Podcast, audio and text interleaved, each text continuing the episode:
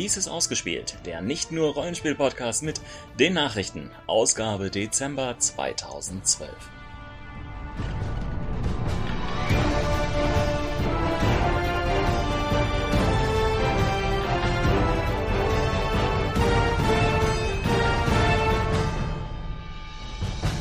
Und dies sind einige unserer Themen. Geigex Magazin von TSA, Befragung von DSA, Holbeins von RTL 2 und natürlich, ich liebe es.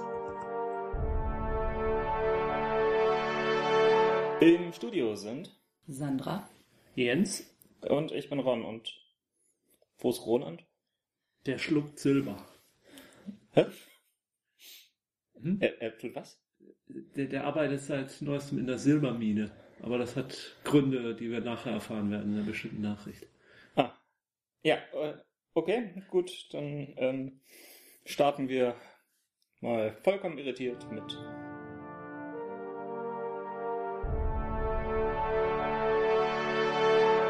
Rollenspiel. Evil Head hat äh, sein neuestes Kickstarter-Projekt angekündigt, nämlich Fate Core. Mhm. Fate Core ist ein, ja, wie der Name schon sagt, ein, ein Fate-Rollenspiel ohne Themenhintergrund. Also quasi die Grundengine weiterentwickelt. Genau. Wie, Das, die gab es jetzt in der dritten Variante oder Fate 3 hieß es, glaube ich. Fate 3 war es bei Dresden Files, oder? Ich glaube, ja. Äh, ja, diesmal eben ohne Hintergrund, beziehungsweise das erste äh, System, das, also der erste Rollenspielhintergrund, der da damit erscheinen wird, wird dieses äh, Atomic Robot oder wie das Ding genau heißt, sein. Das ist ja ein Comic, den ich nicht kenne, äh, aber egal. Ähm, Fred Hicks äh, hat äh, mittlerweile auf die Kickstarter-Seite auch schon einen Link gesetzt, kann man bei Evil Head sehen, beziehungsweise dann direkt zu äh, Kickstarter. Der Kickstarter läuft noch nicht, soll Anfang Dezember anlaufen. Und das Besondere daran, Fate Core ist im Prinzip schon fertig. Sobald man als auch nur einen Dollar spendet, bekommt man einen Link und kann sich das äh, fertige PDF oder ich nehme an, es ist in PDF-Form, kann es sich herunterladen, allerdings noch ohne Bilder und hat dann quasi zwei Monate Zeit, nämlich zwei Monate läuft die Aktion, also der Kickstarter, ähm, auch äh, Rückmeldung zu geben und zu sagen, also das gefällt mir nicht und hier würde ich das noch ein bisschen besser haben und dergleichen mehr. Und äh, nach zwei Monaten sollen dann diese Ergebnisse dann auch mit äh, noch in die endgültige Version dann einfließen. Und was kickstarte ich denn dann, Du wenn das schon fertig ist? Ja, du kickstartest halt natürlich die verschiedenen ähm, äh, Goals, die man erreichen kann. Also man kann, wenn man für 10, wenn man 10 Dollar äh, spendet oder investiert, kriegst du eben äh, Zugang zu äh, einer elektronischen Version nochmal von dem End, von der, von dem Endergebnis dann mit tollem Layout und Bildern. Also du, äh, du sponsorst sozusagen die, die, äh, die Innenillustrationen zum Beispiel und die Aufmachung dergleichen. Und dann kriegst du zum Beispiel auf der ersten Stufe, die dann, glaube ich, bei 3000 Dollar anfängt, äh, kriegst du ein Fantasy-Abenteuer. 3000 Dollar insgesamt. Summe, nicht Ja, dass ja, wir genau. 3000 Dollar Ja, ja, genau. Ab 6000 kriegt man dann ein äh, Erster Weltkriegs Battlestar Galactica Szenario mit Kriegszeppelin. Ab 9000 soll dann Magiesystem Toolkit noch dazukommen. Und dann gibt es noch 1, 2, 3, 4, 5 weitere Stufen, die noch nicht enthüllt wurden. Bleibt das Ganze dann unter der Open Gaming License? Ja, es wird Open Gaming License sein und später, wenn es dann erscheint, das PDF, das endgültige, wird es als die Pay What You Will Version erscheinen, das PDF. Also du kannst auch gar nichts dafür bezahlen und kriegst dann das PDF, aber du kannst natürlich auch etwas dafür bezahlen. Und es wird natürlich auch ein Softcover geben. Das bekommt man jetzt in der Kickstarter-Version, wenn man 30 Dollar, beziehungsweise als Nicht-Amerikaner 10 Dollar mehr, also 40 Dollar. Man kann aber auch ähm, für jeweils 25 Dollar mehr dann noch eine zusätzliche Kopie erhalten, bis zu fünf Kopien insgesamt. Also man kann sich da vielleicht auch durchaus zusammentun. Das heißt, wir machen eine Sammelbestellung. Genau. Ja, Das wäre mein Vorschlag, den wir hier jetzt aber noch nicht besprechen müssen. Aber vielleicht, vielleicht will sich ja der ein oder andere Hörer noch beteiligen. Und wir können ja immer nur maximal fünf mitnehmen. Ja, ja, klar, aber trotzdem. Ähm, bisher haben wir ja dann, bisher haben wir zwei. Hallo und ich? Wieso, Wir willst du, wollen erst eine eigene willst du jeden, Warum nicht? wieso, wir Ja, haben doch okay. da eine Ja, PDF-Version und ja, eine, stimmt. Okay. ja. Ja, das ist äh, Fate Core und äh, es gibt ein kleines Video dazu auch, was man angucken kann, wo Fred Hicks. Äh, Das spielen wir jetzt unseren Hörern vor. ja, genau.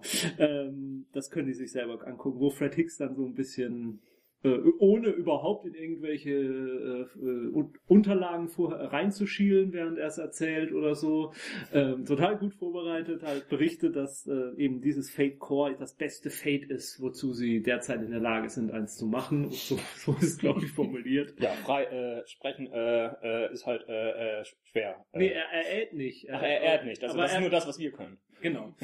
Wieso, wir ähen doch nicht. Also, ihr hört es jedenfalls nicht. Och, ich schneide nicht Das alle wird erst äh, aus. rausgeschnitten. genau.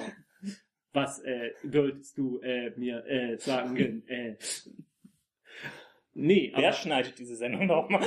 äh, ich weiß äh, nicht. Äh, Nein, man sieht immer, wie sein Blick so nach unten geht von der Kamera. So. Sind auch so kleine Kommentare dann unten drin. So, na, wie oft wird er noch runtergucken? okay. ja, das ist Fate Core. TSA ist zurück. Was? TSA. Das ist doch die, die alte Vorgängersache von Wizard of the Coast mit Dungeons and Dragons und Ja, so. die Firma ist wieder da. Also beziehungsweise eine Firma mit dem Namen ist wieder da. Eine Firma mit dem Namen hat Wizard of the Coast sich nicht patentieren lassen, äh, diesen Namen oder schützen oder irgendwas? Offensichtlich nicht. Aber es Sind die denn blöd? es kommt noch besser. Ähm, TSA äh, will ein Rollenspielmagazin veröffentlichen namens Gygax Magazine. Was? Gygax Magazine. Ähm, und die gibt's, ein- ich habe keine Ahnung, ob es eine Witwe gibt, aber ja, gibt es. Es gibt Gail Gygax, die Witwe von Gary Gygax, nachdem offensichtlich dieser Spiel oder offensichtlich äh, dieses, Rollensp dieses Rollenspielmagazin, aber offensichtlich auch nicht. Denn, äh, also es gibt eine Gygax ähm, Estate, was eben um, um das Erbe von Gygax Mhm. kümmert und Mhm. auch dafür sorgt, dass niemand diesen Namen missbraucht. Hinter diesem Rollenspielmagazin stecken aber zwei von Gygax Söhnen aus einer vorherigen Ehe. Und die äh, TSA, also das New TSA, sagt jetzt, das Rollenspielmagazin ist ja gar nicht nach Gary Gygax benannt, das ist nach seinen zwei Söhnen benannt. Au! Au! Also, ähm, ich darf das mal auf Englisch ganz kurz vorlesen. Gygax Magazine is supported by the Gygax family members who are actually gamers. Ernie, aka Ernest Gary Gygax Jr., was the first person to playtest D&D, played numerous iconic characters in Greyhawk, and worked for TSR through the 1980s.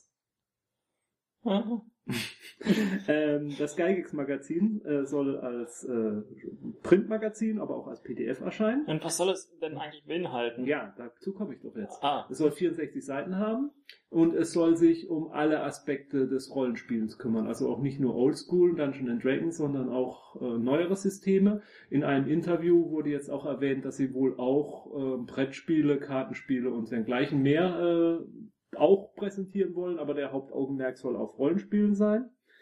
Und ähm, es gibt eine Webseite, auf der man bisher nur seine E-Mail-Adresse und seinen Namen eintragen kann und dann benachrichtigt wird, wenn das Magazin erscheint. Ich habe mich jetzt mal eingetragen und guck mal, ob da überhaupt was kommen wird oder ob es da vielleicht noch diverse Rechtsstreite geben wird.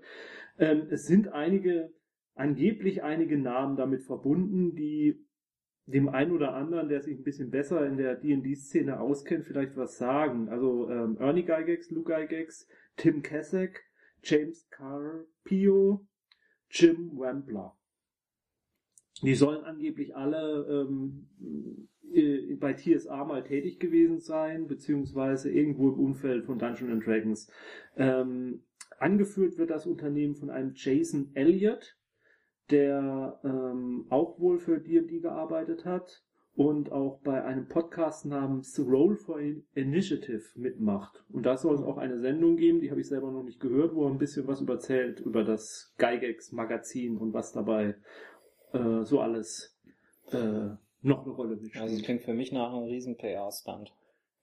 ja, es ist wohl ganz offensichtlich. Aber wenn das Magazin dahinter gut ist, dann soll es mir, dann ist es mir egal. Ja, warten wir Also ich, ich lehne es nicht komplett ab. Natürlich, es ist ein ganz offensichtlich ein PR-Stand, mit dem man mit dem Namen Gygax für Aufmerksamkeit sorgen will. Wenn das, was dahinter steckt, was wert ist, dann soll es mir recht sein. Wenn nicht, ist es natürlich eine Schweinerei. Schauen wir mal kurz nach Deutschland, was Rollenspiele angeht. Ähm, es gibt was Neues vom DSA. Ähm, erstaunlicherweise berichten wir mal etwas über das schwarze Auge. Ähm, und zwar, die haben jetzt in diesem Monat Dezember eine große Umfrage gestartet, wie das mit DSA weitergehen soll. Sie schreiben dabei tatsächlich Fragen, die durchaus ans Eingemachte gehen, wie sie in ihrer Pressemitteilung veröffentlichen, nämlich ob es zukünftig weiterhin drei W20-Würfe oder nur ein einziger W20-Wurf geben sollte, ob es ob Intuition beibehalten soll oder gestrichen werden soll und Fragen, wie detailliert die Regeln noch sein sollten. Diese Umfrage ist noch bis zum 31.12.2012 unter www.ulysses-umfrage.de ähm, im Internet äh, zu, wie heißt es, Umfrage machen? Teilnehmen. Ach, zum Teilnehmen, gut.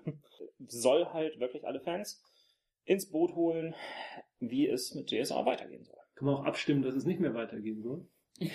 Da hege ich so leichte Zweifel dran. Wieso würdest du das? Nein, war jetzt nur so rein aus Interesse.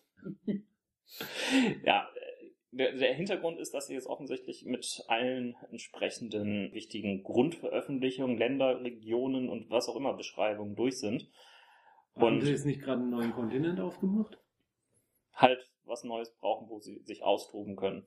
Aber es gab doch auch, ähm, sollte es nicht auch so eine Umfrage geben in, in, in allen Produkten oder so beiliegend? Ist das das gleiche oder ist das jetzt nochmal eine neue Umfrage? Weiß ich auch nicht genau. Ne? Äh, Das erste habe ich bisher nicht gehört. Doch, das Ja, haben sie damals auf der RPC vor dieses Jahr, nee, war es nicht, letztes Jahr auf der RPC Mhm. haben sie das. Da war ich nicht. Insofern weiß ich das nicht. Da, da hieß es eben, dass es so eine Umfrage geben soll, die allen Ja. Produkten beiliegt und dergleichen mehr. Hm. Also hier geht es eindeutig um eine Frage, wie soll das mit DSA weitergehen? Soll das eher leichte kleine Regel-Updates geben oder soll tatsächlich sinnvollerweise an einer großen neuen Version gebastelt werden, die dann halt auch einige alte Zöpfe rigoros abschneidet? Okay.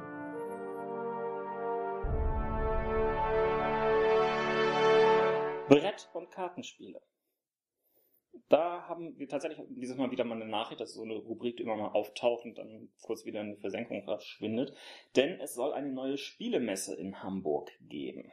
Die Hamburger Spielewelt soll zum ersten Mal vom 27. bis 29. September 2013 stattfinden, allerdings nicht als eigenständige Veranstaltung, sondern integriert in Du und deine Welt, einer ähm, Messe, die äh, es bereits seit vielen Jahren erfolgreich gibt. Ja, Und was für einen Umfang soll die denn haben? ich nehme mal an, das würde so in die Richtung eine halbe oder eine Halle gehen. Hm. Ähm, je nachdem, wie viele Leute da Interesse haben, ähm, sich anzumelden mit ihren Ständen. Das ist natürlich wieder. Ich meine, gut, einerseits ist es natürlich sinnvoll, das dicht an der Spiel zu machen, weil da die ganzen Neuerscheinungen Ja, aber es, sind, es ist aber- nicht dicht an das Spiel, es ist vor der Spiel. Das ist das Problem, Oh, was ich okay. sehe. Ja, Die stimmt. Spiel ist im Oktober, das Ja. ist ein guter Monat davor. Hm. Und ähm, aus dem Grunde ähm, hat man eben gerade nicht sämtliche Ja, Neuerscheinungen ja, das da. stimmt. Und die Verlage sind gerade alle im Im Spielvorbereitungsstress. Ja. Mhm. Ja, Was- das was- ist kritisch, ja. Ich sehe es auf der anderen Seite auch positiv, äh, weil diese Integration in Du und deine Welt, das ist wirklich so, ein, so eine Hamburger Messe, wo Mhm. wirklich alle möglichen Leute hinlaufen, Hm, auch einfach neue Interessensschichten ansprechen kann. das stimmt. Aber dann muss es eben auch ein bisschen was hermachen. Also- Aber ähm, also es ist ja schon so, dass es kurz vor der Spiel so mehrere kleinere Veranstaltungen gibt, auch Spiele, die oft sich damit rühmen, wir haben schon Neuheiten auf, von der Spiel hier mit dabei und so dergleichen. Also wenn man dann jetzt nicht zu hohe Erwartungen vom Anfang reinstellt und akzeptiert, dass da wenn überhaupt nur deutsche Verlage sein werden, mit äh, schon mal ihre Produkte ein bisschen vor mit, mit äh, vorstellen, könnte ich mir da durchaus vorstellen, dass das nicht schlecht ist hier. Gerade für Leute, die von Hamburg aus oder von Norddeutschland aus nachher zur Spiel, da kann man ja schon ein paar Sachen schon mal abgrasen. Wobei, wobei es ja durchaus ähm, zwei bis drei andere Veranstaltungen in Hamburg schon gibt. Es gibt ähm, die Hamburger Spieletage, die jedes Jahr im November im Harburger Riekhof stattfinden. Ja. Es äh, gibt diese ähm, dieses Jahr ausgefallen, aber nächstes Jahr stattfindenden Spiel irgendwas. Spiel, mir fällt gerade nicht ein, wie sie heißen. Ähm, äh, das waren die, die immer praktischerweise konkurrenzmäßig zur Nordcon liefen. Ja. Und eben letztendlich die Nordcon. Ja. Also, ich finde es auf der einen Seite schön. Es ist sinnvoll, neue ähm, Schichten auch gerne mal anzusprechen mit äh, dieser Sache, denn du und, die Welt, du und deine Welt ist halt wirklich eine Messe, die sehr großes Zielpublikum anspricht und eigentlich irgendwo so ein riesen Mischmasch aus äh, ja, was, was gibt's da? Es gibt da Reisen, es gibt äh, Nahrungsmittel, Kostproben und, und, und. So gesehen ist es wahrscheinlich auch nicht schlimm, wenn sie nicht gerade die absoluten Neuheiten da haben. Das ist ja für Leute, die sonst nicht so mit Spielen in Kontakt sind, nicht so wichtig. Es wäre nur wichtig, dass die großen Verlage wenigstens irgendwie hinkommen. Hm. Aber Aber hab ich, ich, ich habe da mal gearbeitet. woher? Auf dieser Spielemesse, Ich habe da mal einen. Stand aufgebaut. Hä? Ja. Weiß ich gar nicht. Ach, du meinst auf der Du und deiner Welt? Ja, ja, genau. Ich war mal auf Du und deine Welt. Wahnsinn. Mhm. Wow. Also Ja, ne? ich, ich glaube, niemand äh, aus dem Großraum Hamburg kommt, kann von sich behaupten, dass er da nie war. Also ich war noch nie auf der Messe selber. Ich habe nur mal einen Stand aufgebaut. Du kommst auch nicht aus dem Großraum Hamburg. Film. Es gibt Neues ähm, zum nächsten X-Men-Film.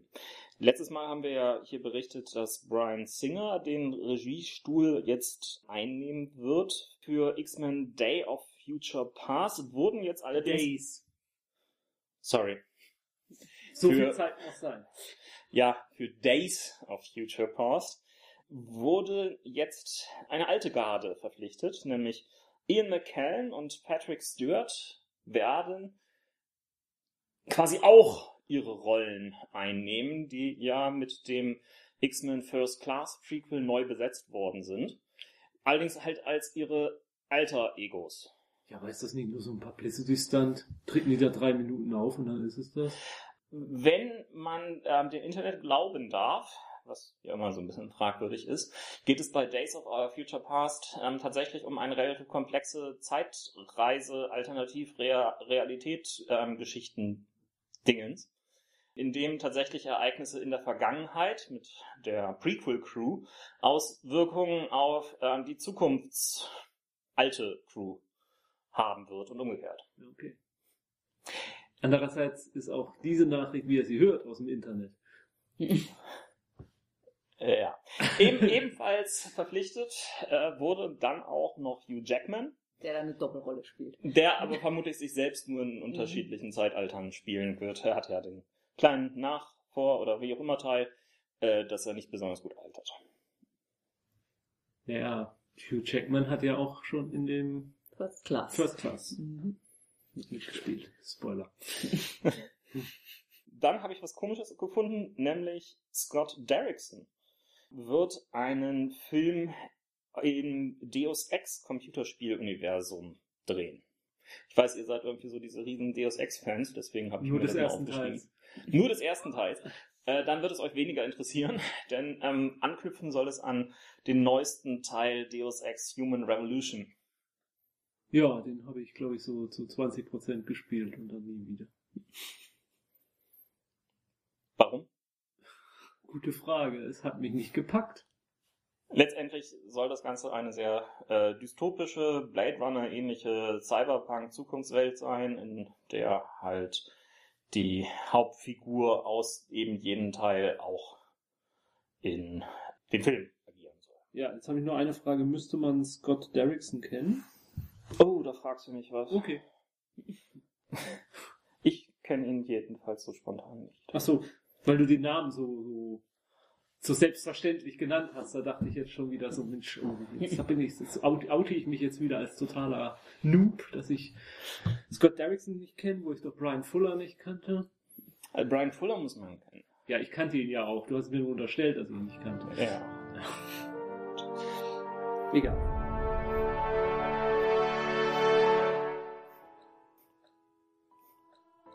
Ein Einspieler. Ausgespielt hat Larry Hackman. 1931 geboren, ist der Schauspieler vor allen Dingen für seine Rolle in bezaubernde Genie und Dallas bekannt geworden.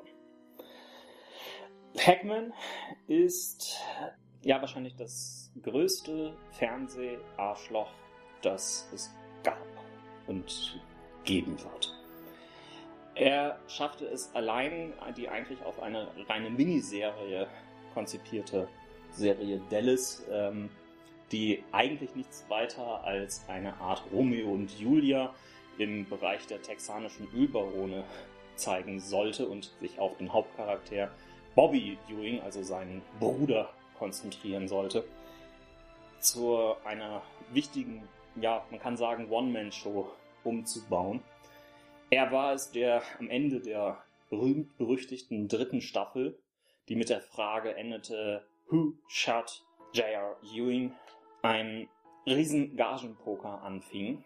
Er verlangte damals unglaubliche 100.000 Dollar pro Episode und bekam sie, weil die Produzenten einfach feststellten, dass die Zuschauer lediglich wegen ihm regelmäßig die Serie eingeschaltet haben. Hackman hat nach seinem Erfolg bei Dallas sich in vielen kleinen Fernsehproduktionen rumgetrieben, tauchte 2006 überraschend in der Lindenstraße auf. Dort buchte er eine Reise nach Dallas. Er tauchte 2010 in einer Traumschiff-Folge auf. Buchte er eine Kreuzfahrt nach Dallas? Nein, da war, eine, glaube ich, ein skrupellosen Immobilienmarker in der Folge. Ich habe sie sogar irgendwann mal zufällig gesehen. Wollte das Traumschiff abreißen und Mhm. da Ein Parkhaus. Parkhaus draufbaut. Äh, Ganz im Gegensatz zu seiner eigentlichen Rolle hat er nach dem großen Stromausfall 2003 in den USA sich sehr stark für die Energiewende engagiert und wurde Frontmann bei einer Werbekampagne eines deutschen Solarunternehmens, erst in den USA und später in Deutschland. Hackman verstarb nach langer Krebskrankheit im November 2012. Ich habe Dallas nie gesehen. Du hast Dallas nie gesehen? Doch, das, das lief bei uns eigentlich meistens. Nö, das durfte ich nicht mehr gucken, das war zu spät. Ja, ich weiß nicht.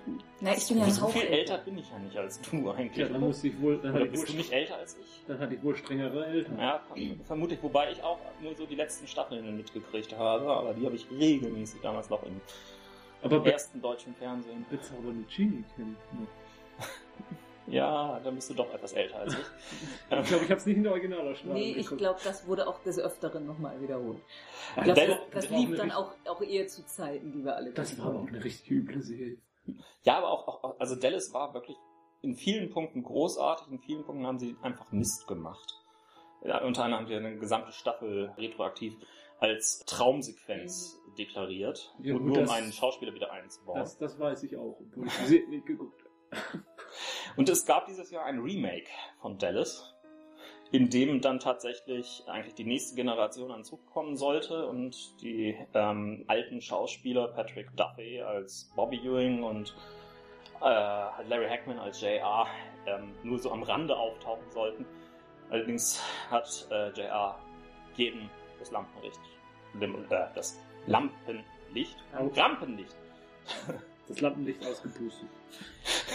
jedem das Lampenlicht geklaut. Ähm, Gestohlen. das auch. Er hat in der zweiten Staffel jetzt auch noch sechs Folgen aufgezeichnet. Ob ähm, wie die Serie mit seinem Tod umgehen wird, ist eine andere Frage. Ich gehe eigentlich davon aus, sie muss gar nicht großartig damit umgehen, weil sie eh schneller abgesetzt sein wird. Achso, ich dachte, sie träumen, Tod vorher war. Ja, oder so. Wo wir schon beim Fernsehen sind, oder? TV. Das CW adaptiert einmal mehr die Tomorrow People. Sagt euch das was? Das ist doch so ein Ne. Konkurrenzprodukt zu Dr. Who in den 70er Jahren gewesen, oder? Hey, du bist ja richtig gut gebildet. Wir sollten keine Redaktionskonferenzen mehr hier vormachen. ähm, The Tomorrow People äh, war tatsächlich als Konkurrenzprodukt für das sehr erfolgreich laufende Doctor Who von dem britischen ITV angelegt und hat ebenfalls halt als Serie, die sich vor allem auf ein Kinderpublikum richtete, viele verschiedene Menschen rund um die Welt gezeigt, die Superkräfte entwickelten, halt zu den Menschen der nächsten Evolutionsstufe gehörten. Ah, Heroes. Jetzt, wo du sagst, ähm, Ich wusste doch, dass die erste Staffel geklaut war. Und die restlichen Staffeln dann selber geschrieben. Das erklärt alles von Heroes. warten wir es ab, was daraus wird. Ähm, es sind auf jeden Fall The CW-typisch Autoren zusammengesucht worden. Auf der einen Seite von ähm, The Vampire Diaries und von Arrow, die auch damals schon gemeinsam bei Dawson's Creek gearbeitet haben. Also es könnte sehr schmalzig werden. Und es werden wohl sehr junge Menschen sein, die da Superheldenfähigkeiten bekommen. Ja, pro forma werden die 14 Jahre alt sein und werden gespielt von Schauspielern, die kurz vor 30 sind. Ja. Wie immer. Ja gut, man will ja auch keine Schuldgefühle haben, wenn man da was angehält. Schuldgefühle wäre jetzt eigentlich eine schöne Überleitung zu Dr. House, aber Hugh Laurie hat, macht gerade andere Schlagzeilen, denn ähm, der Darsteller ist im ähm, Gespräch, dass er tatsächlich die, man kann so sagen, die titelgebende Hauptrolle in der angeplanten Piratenserie Blackbird spielen soll. Nämlich den Captain Blackbird. Ist das Blackbird oder Blackbeard? Kommt drauf an, mit was für einem Akzent du sprichst. Englisch oder amerikanisch? Oder so. Oder, oder Kentucky und irgendwas, was weiß ich. Das, aber der Original äh, Pirat hieß Schwarzbart, nicht, nicht, nicht Schwarzvogel. Ja. Okay. Deswegen war jetzt meine Frage. Ich war mir jetzt wirklich nicht sicher. Also Bart wie dieses komische Okay, Ding, was okay. ich mal wieder pflegen sollte. okay.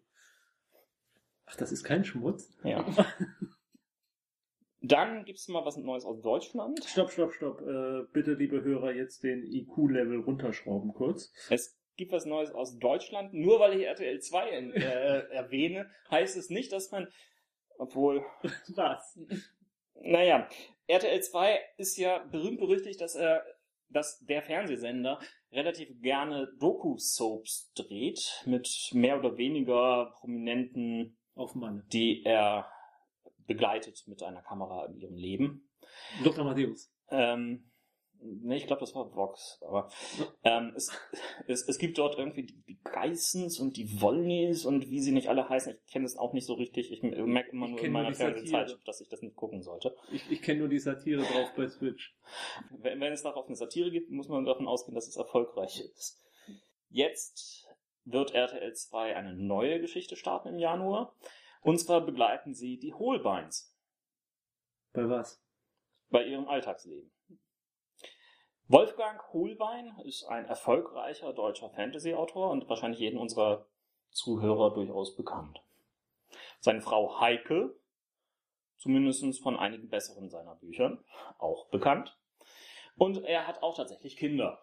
Und ein Einblick in Ich glaube sogar dieses... ziemlich viele, oder? Ich weiß es gerade gar nicht. Ich glaube, die haben eine ganze Menge Ja. Kinder. Und ich, ich kann mich erinnern, dass es schon mal so eine Doku-Sendung über den Alltag von Holbein gab. Da gab es schon mal eine Fernsehsendung drüber. Fällt mir jetzt gerade ein, dass du es erzählst. Ich habe sicherlich nicht gesehen. das war so, es so, nicht, so, ein Bericht, ich glaube, das lief am Öffentlich-Rechtlichen, wo ein bisschen was über sein Leben und wo mal sein Haus gezeigt wird, was so vollgestellt da, ist da, mit da passiert doch gar nicht, so. gar nicht so viel Drama. Wir Ja, brauchen nur mehr Drama. Baby, der Schnitt holt's raus. Der Schnitt und die Musik. Genau. Also, ähm, Soundeffekte. Wenn jemand die Treppe runterfällt. ich werde mir die erste Papa, Folge ich an, habe einen Kuchen gebacken. Dö, dö, dö. ich werde mir die erste Folge angucken und mal gucken, ob man es wirklich schön verreißen kann oder ob es tatsächlich interessant sein könnte. Äh, Also ja. ich weiß nicht, also den Lebensalltag von, von, einem, von einem Autoren, es ist so. Naja, zumindest ist es ein Fantasy-Autor, deswegen dachte ich, man könnte das mal hier erwähnen. Ja, nein, das, das auf jeden Fall und äh, sicherlich angucken, aber ich, ich kann mir jetzt gerade nicht so vorstellen, dass da so was Spannendes passiert. Äh, Das kann ich mir bei den anderen auch nicht vorstellen. Ja, das, das gut, äh, okay, das stimmt, da gebe ich dir recht. Und noch eine Absetzung zu berichten. Die Jugendserie Merlin bei uns auf Super RTL äh, zu Hause wird nach der derzeit laufenden fünften Staffel bereits jetzt im Dezember enden. Gut, äh, also ich bin zutiefst geschockt. Ja, das ist zu tragisch. Ja, ich habe die ersten vier, fünf Folgen, glaube ich, mal gesehen und fand es jetzt nicht so den Hammer. Es ist, ist auch nie so richtig groß geworden. Also Merlin ist nach wie vor irgendwie halb solides Wegguck-Fernsehen, was man so eher als Also ich glaube, ich habe Guilty es Pleasure nur, sehen also ich glaube, ich habe es nur deswegen geguckt, weil Anthony Stuart Head mitspielt. Tja. Also da in den Folgen, Mhm. in denen ich geguckt habe, Mhm. spielte er mit. Es gibt noch Gerüchte, dass es ein bis drei Filme geben soll, aber Naja. ob daran was dran ist, ist die andere Sache. Die BBC jedenfalls hat angekündigt, ähm, dass das Ganze ein ordentliches Ende finden wird und hat für den Sendeplatz, Merlin nimmt in Großbritannien den Sendeplatz von Doctor Who in dessen Pausen gerne ein, mit einer anderen fantastischen Serie füttern soll. Na, da sind wir ja mal gespannt. Vielleicht Torchwood. Um 16 Uhr. Jens, sag bitte nochmal Wissenschaft. Wissenschaft! Danke. ähm, ich habe eine etwas komische Nachricht gefunden, die irgendwie mich an Cthulhu erinnert. Und das, wo ich doch gar nicht so der große Cthulhu-Mensch bin. Im Südpazifik gibt es auf so gut wie allen wichtigen Karten eine kleine Insel. Mit Diese- Bergen.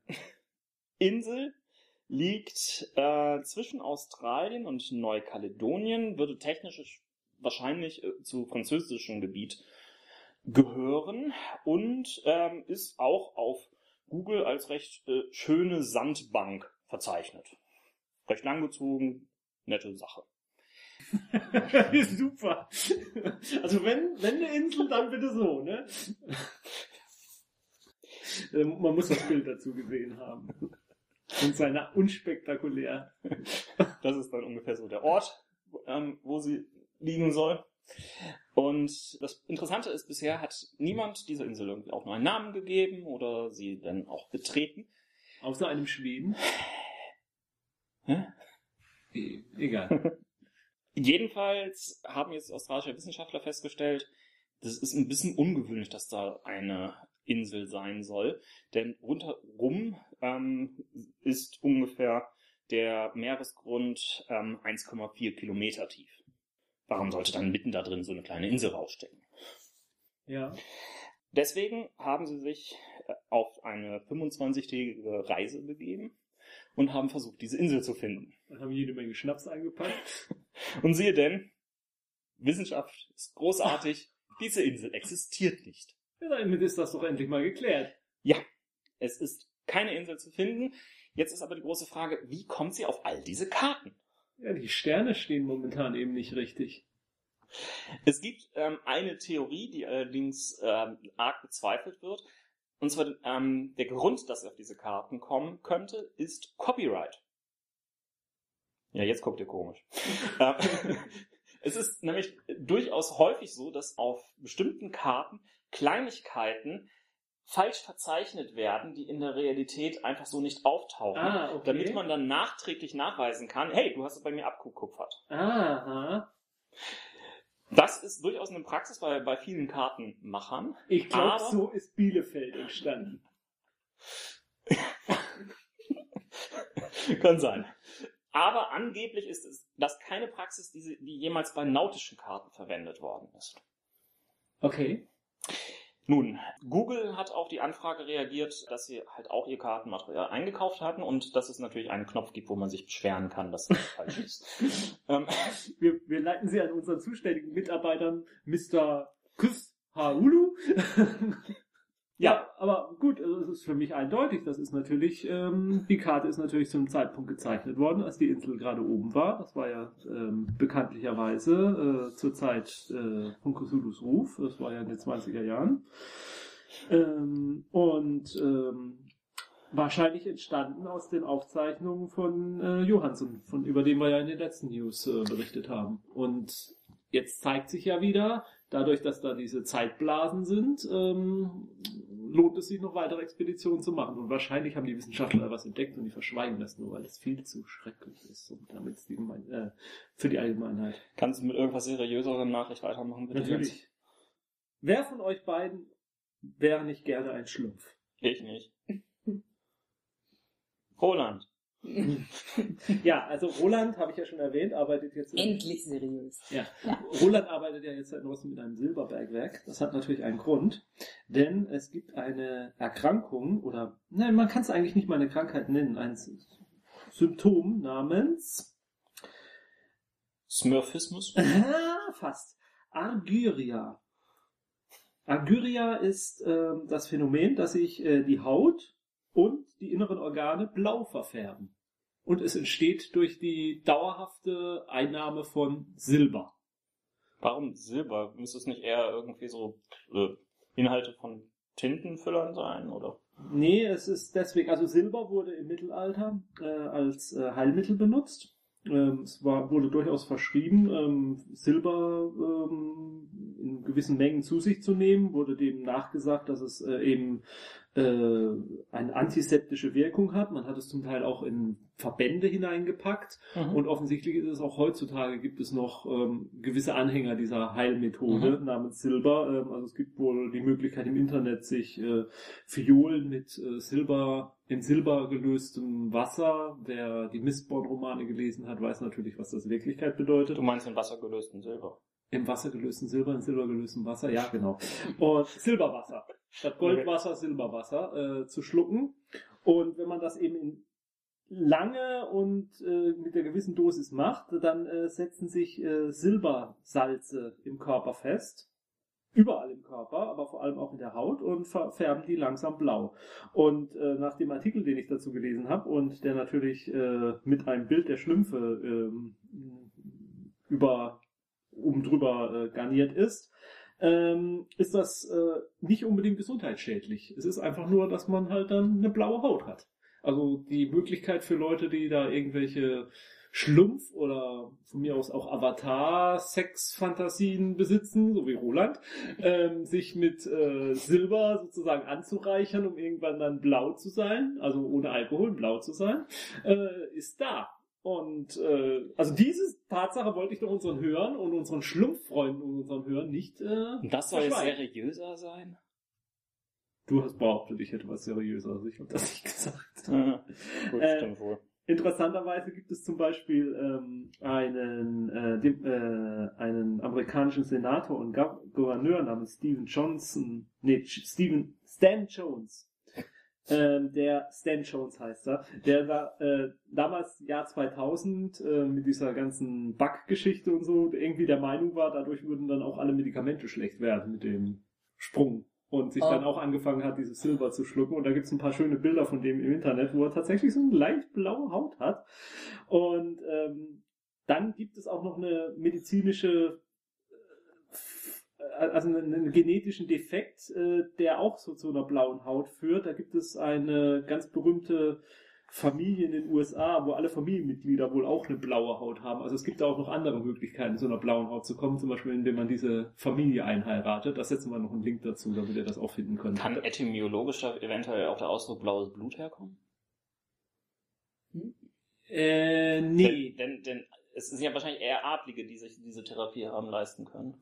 Ich Oh, das ist eine gute Frage. Das ist echt eine gute Frage. Ich meine mich zu erinnern, dass ich mal in irgendeiner dieser Sendungen wie Genial daneben oder so mal was gele- gehört habe über wie der, woher der Begriff blaues Blut kommt. Aber Ja, ich, ähm, ich, ich meine, ähm, etymologisch stammt es daher, ähm, dass die Adligen eher drinnen waren, deswegen ihre Haut eher bleich war und sich genau, deswegen die hellhäutiger Venen mehr waren die Venen dann gesehen hast, genau. Mhm. Aber wenn du dann zusätzlich zu der blassen Haut dann auch noch Silber geschluckt hast, dann warst du ja sowas von. Okay, Literatur. Literatur. Literature.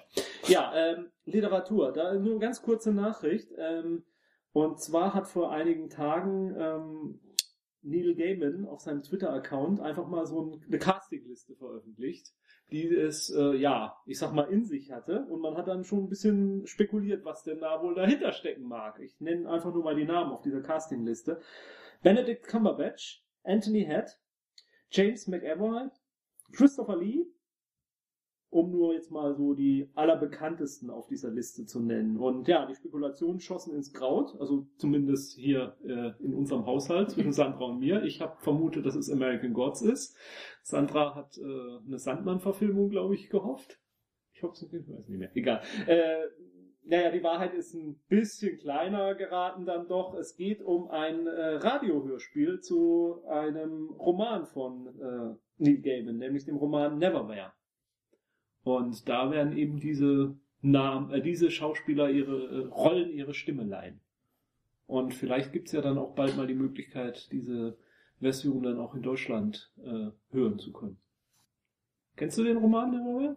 Ja, habe ich überlegt gerade ganz, die ganze Zeit angestrengt, wie es in Deutschland hieß. Ich glaube Niemalsland. Kann gut sein. Ja. Ich, ich, hab, ich muss zu meiner Schande zugeben, ich habe den Roman nie gelesen, ich habe nur die BBC-Fernsehserie gesehen, sechsteilige. War das doch auch das Original, oder? Stimmt, das ist das Original, nachdem dann der Roman entstanden ist. Ja. So war es. Also ich habe einen Roman und einen Comic. Mhm.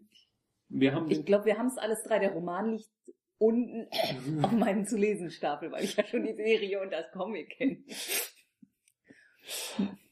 also aber gemeinsam, also hier Mhm. äh, im Kollektiv haben wir sozusagen alles davon abgearbeitet. Wenn wir jetzt dann noch gemeinsam alle das, Das Hörspiel hören. Ja. Ich liebe es. Hat kennst jemand das? Hörspiel doch noch gar nicht. Nein, es geht um den Rubrikenwechsel. Ach so. Nochmal.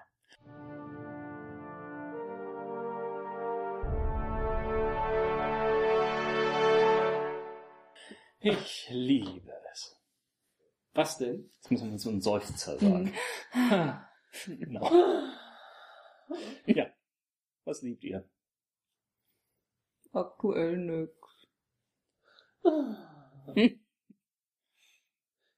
Ey, Ich könnte jetzt ein paar äh, Brettspiele-Apps fürs iPad benennen, aber das lasse ich jetzt erstmal, sonst kriege ich Ron wieder zustecken. Besser ist.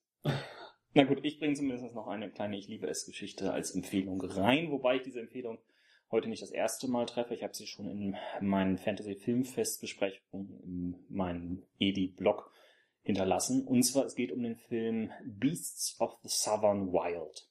Kannst du dich jetzt kurz fassen? Geht rein, ist toll. Wenn ihr mehr wissen wollt, geht auf den Blog. Ja, so haben wir das Schneiden uns auch irgendwie gespart. Das ist ja Was ideal. ist das für ein blöder Filmtitel? Soll ich was über den Film erzählen? Echt, oder? Ich lese den Blog. Du hast sie noch nicht gelesen. Das ist ja wirklich schrecklich. Sowas bezeichnet sich hier Freunde. So, wah! Ich habe ihn gelesen, aber es war so langweilig, dass ich es wieder vergessen habe. Oh Gott, das war... Ich schaufel mir hier ein Grab. Ja. Nein, ich gebe zu, ich habe, äh, ich, ich lese meistens diese äh, Beiträge nicht so genau, sondern erst, wenn ich dann kurz davor bin, so einen Film zu gucken, dann gucke ich da gerne nochmal rein. Ich habe zum Beispiel deinen Blogbeitrag zu Super, habe ich auch erst gelesen, nachdem wir den Film schon hier liegen hatten, Mhm. bevor ich ihn geguckt habe. Also, Außerdem hast du ja schon viel angerichtet mit deinen äh, Filmbewertungen. Zum Beispiel zu Skyfall, was du da für Enttäuschungen hervorgerufen hast im Internet. das sagt derjenige, der es noch sehr viel größer be bejubelt hat als ich. Ich habe ihm aber keine Punktewertung gegeben. Naja, also, Beasts of the Southern Wild ist ein fantastisch anderer Film. Es geht um eigentlich eine kleine Abenteuergeschichte eines Mädchens, das in den Südstaaten von New Orleans lebt. Und zwar dort an den Punkt, wo das Festland mit dem Golf von Mexiko verschmilzt. Das ist eigentlich eine Region, die nicht sinnvoll für Menschen bewohnbar ist, aber so die Legende dieses Filmes, es gibt einige Aussteiger aus der eigentlichen Zivilisation, die dort mit einfachen kleinen Wellblechhütten versuchen zu leben. In dieser Welt wächst die kleine Haschpapi auf. Ja, sie heißt wirklich so und der Name hat auch eine Bewandtnis. Und erlebt aus ihren Augen ein unglaubliches Abenteuer, das durch ähm, eine große Flutkatastrophe, die ja dort in, in, rund um New Orleans gar nicht so selten auftaucht, ausgelöst wird. Ja, es ist ein Film, der mit einer unglaublichen Intensität einen brillanten visuellen Komponente und äh, grandiosen Laiendarstellern funktioniert, denn sämtliche Darsteller des Filmes wurden quasi dort vor Ort aufgelesen, gecastet und rein in den Film genommen. Es ist unglaublicher Film. Angucken ist zu Recht einer der Gewinner der wichtigen Filmpreise von Sundance bis zum Publikumspreis des Fantasy Filmfestes dieses Jahres. Unglaublicher Film anschauen. Genießen. Kurze Frage mit bitte, um kurze Antwort. Äh, hat er denn jetzt einen fantastischen Aspekt, der Film? Wenn man die Fantasie des kleinen Mädchens ausklammert, nein. Okay. Wir wollen jetzt hier eine Mücke. Entschuldigung. Das ist der zweite Todesfall im Laufe einer Sendungsaufnahme. Ausgespielt hat diese Mücke. Der letzte war aber tragisch. Ja, ähm, ja äh, no- 2012 bis 2012 bekannt für äh, ihre Stiche in Knie und Das waren die Nachrichten vom Dezember 2012 bis 2012. Was? Ja. das bin ich auch schon. Wir wünschen euch frohe Festtage. Äh, hört uns auch im nächsten Jahr weiter. Ähm, bis dann. Schönen Dank.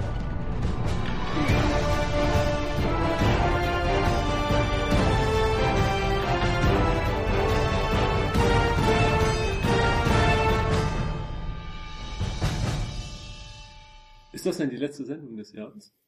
Nein. Ja, eben. Natürlich nicht. Aber könnte die letzte vor Weihnachten sein. Das ist die letzte Nachrichtensendung dieses Jahres. Ja, und wir wissen ja gar nicht, ob es nächstes Jahr noch Nachrichten geben wird. Tja, Es, stimmt, es ist unsere letzte Sendung. Ist es unsere letzte Sendung vor dem Weltuntergang? Ich habe keine Ahnung. Das ist unsere Planung. Nee, ich, wann ist der Weltuntergang? Der ist am 21. Dezember, das wissen wir doch. Ach so, ja, nee, da kommt noch eine Spiel des Jahres Folge. Es gibt noch ein Spiel des Jahres am 21. Dezember. Hm. Hm. Naja. Geht, die, geht die Welt denn um 12 Uhr? Also mit Schlag 21.12.? Das hängt Oder? davon ab, auf welcher Seite von Greenish du dich befindest. Also, Müssen wir es unter Umständen etwas vordatieren? oh, können wir endlich mal abbrechen? Das sind, wir nehmen hier noch jeden Schund auf. Ja, natürlich. In welcher Sendung bist du heute?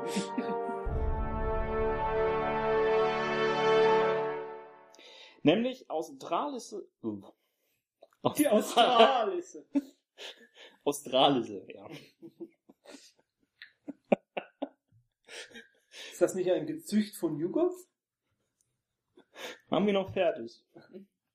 Das ist der einzige Grund, warum ich noch zu den Sendungen komme.